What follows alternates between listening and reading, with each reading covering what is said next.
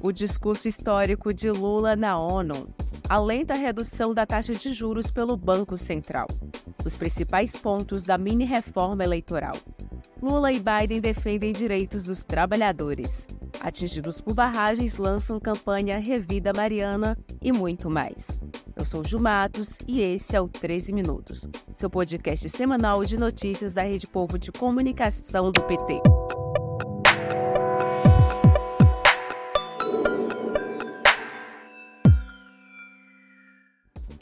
Sexta-feira, 22 de setembro de 2023. Esta produção do PTcast está sendo gravada do estúdio Marisa Letícia.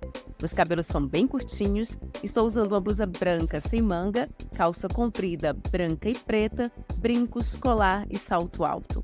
E esse é o meu sinal em libras. E você fica agora com um resumo do que foi notícia na Rede Povo de Comunicação do PT. Vem comigo!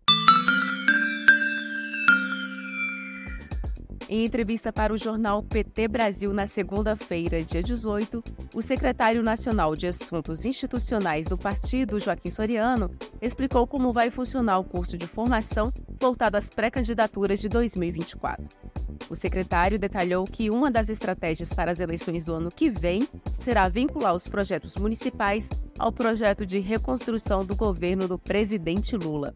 Campanha de 24 ela tem um aspecto que é municipal, por óbvio, o nosso projeto para a cidade, nosso projeto para os legislativos municipais, mas ao mesmo tempo é vincular esse nosso projeto municipal ao grande projeto nacional de reconstrução e transformação que o governo Lula inicia no ano de 2022 com as eleições nacionais. E é também, em grande medida, um primeiro teste do que é que está ocorrendo no Brasil, lá onde as pessoas moram, lá nos municípios. Temos uma larga tradição na formação política dentro do, dentro do PT. No último final de semana, o presidente Lula esteve em Havana para participar da reunião do G77 mais China. Lula aproveitou a oportunidade e condenou mais uma vez o embargo econômico imposto a Cuba pelos Estados Unidos.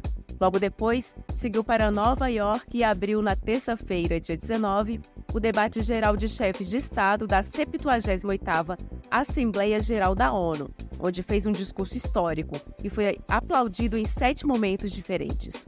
Lula falou sobre a redução das desigualdades, enfrentamento da extrema-direita e também defendeu o desenvolvimento sustentável.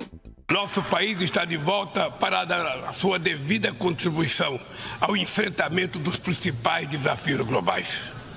Ao assumir a presidenta do G20 em dezembro próximo, não mediremos esforços para colocar no centro da agenda internacional o combate às desigualdades e todas as suas dimensões. Sob o lema Construindo um mundo justo e um planeta sustentável, a presidência brasileira vai articular inclusão social e combate à fome, desenvolvimento sustentável e reforma das instituições de governança global. Estabilidade e segurança não serão alcançadas onde há exclusão social e desigualdade. Já na quarta-feira, ainda nos Estados Unidos, o presidente Lula participou de vários encontros bilaterais, entre eles com o presidente do Paraguai, Santiago Penha, com o presidente da Ucrânia, Volodymyr Zelensky, e também com o presidente norte-americano Joe Biden. Os dois lançaram uma parceria para fortalecer direitos trabalhistas no Brasil e nos Estados Unidos. O acordo amplia o rol de cooperações com o governo americano e é o primeiro formalizado entre dois países na defesa de uma agenda global de promoção do trabalho digno. Queremos criar, quem sabe, um novo marco de funcionamento na relação capital e trabalho. Uma relação do século XXI, civilizada.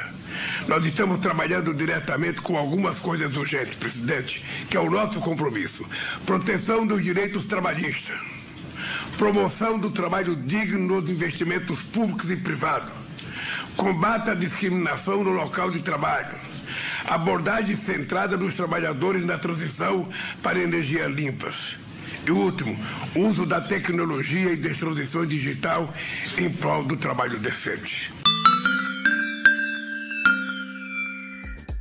E quem esteve com o presidente Lula durante a sua viagem a Nova York e conversou com a Rede Povo de Comunicação sobre essa parceria entre Brasil e Estados Unidos foi a deputada federal pelo PT do Espírito Santo, Jaque Rocha. O principal desse acordo foi a agenda do trabalho decente, o combate à precarização do trabalho, a gente está falando da uberização do trabalho, é, salário digno e recuperação de direitos a pauta ali foi que os dois países estão comprometidos a conversarem sobre um grande acordo coletivo entre as empresas, sejam elas as empresas estrangeiras nos solos dos dois países, é, que possam, de certa forma, permitir com que os trabalhadores tenham mais dignidade.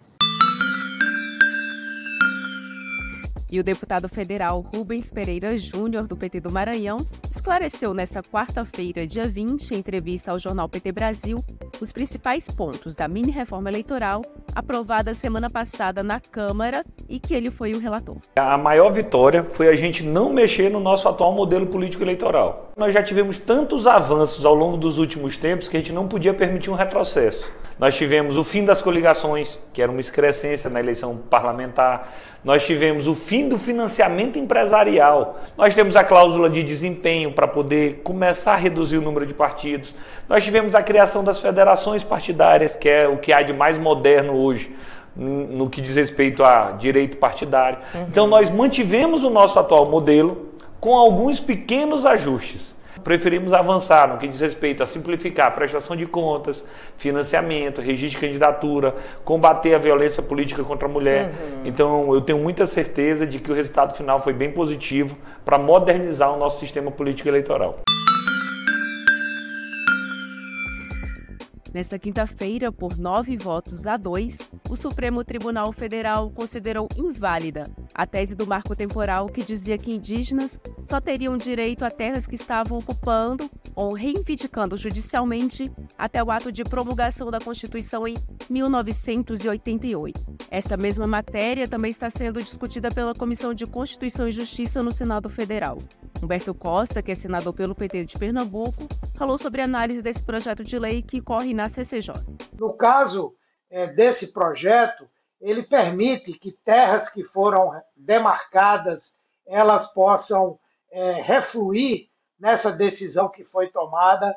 Ela permite que se faça contato com povos isolados que optaram culturalmente por permanecer sem contato com o restante da sociedade brasileira e que essa exposição pode implicar em epidemias, pode implicar em violações da cultura desses povos indígenas. Existe a possibilidade nesse projeto de cultivo de plantas transgênicas em áreas indígenas, existe a possibilidade de realização de obras públicas em terras indígenas sem necessidade de autorização desses povos, desde que dentro de certos critérios, e é por isso que nós estamos lutando para impedir que essa votação aconteça e que, se vier a acontecer, que haja uma derrota dessa proposta.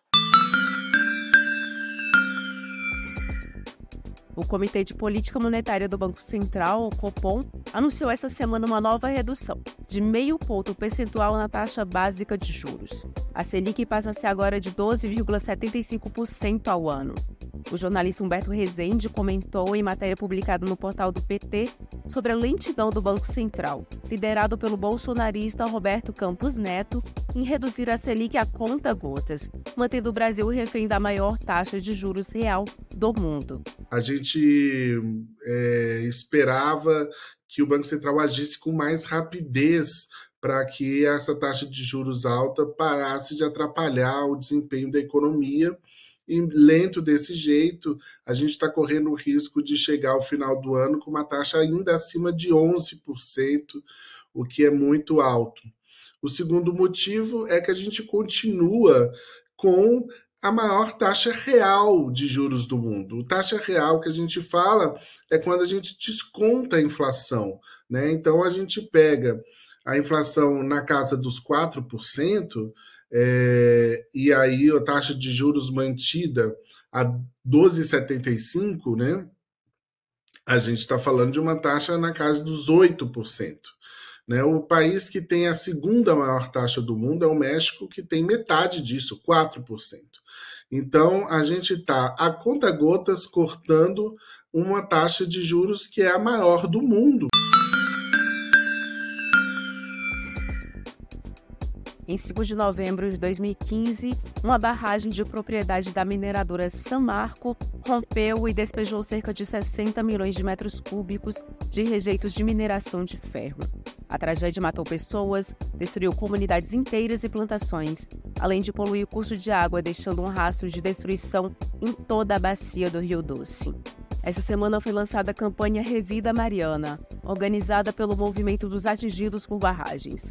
Quem fala mais sobre essa ação é o Jocely Andrioli, coordenador da campanha. Essa campanha visa uh, esclarecer a sociedade o momento que se encontram os atingidos na bacia do Rio Doce e litoral capixaba o nome Revida tem o significado, inclusive, de contrapor o nome Renova, que foi a empresa montada pelas empresas criminosas, Vale BHP, através da Samarco, é, onde elas controlam o processo de reparação. Gastaram bilhões e muita pouca coisa se fez nesses oito anos. A grande maioria dos atingidos estão ainda sem as suas indenizações, sem a reparação, o rio continua contaminado, cada ano se renova né, com as cheias a contaminação e, portanto, Portanto, o Revida, ele vem nesse sentido de fazer o contraponto, de trazer a vida, reviver, reviver a esperança, reviver a luta, reviver o nosso sonho de, de uma reparação integral.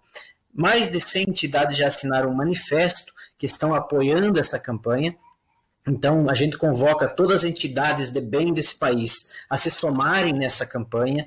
É, é uma campanha que interessa ao povo brasileiro. Muitas barragens têm, estão em risco em nosso país. E esse foi mais um 13 Minutos com os destaques dos últimos dias na Rede Povo de Comunicação do PT.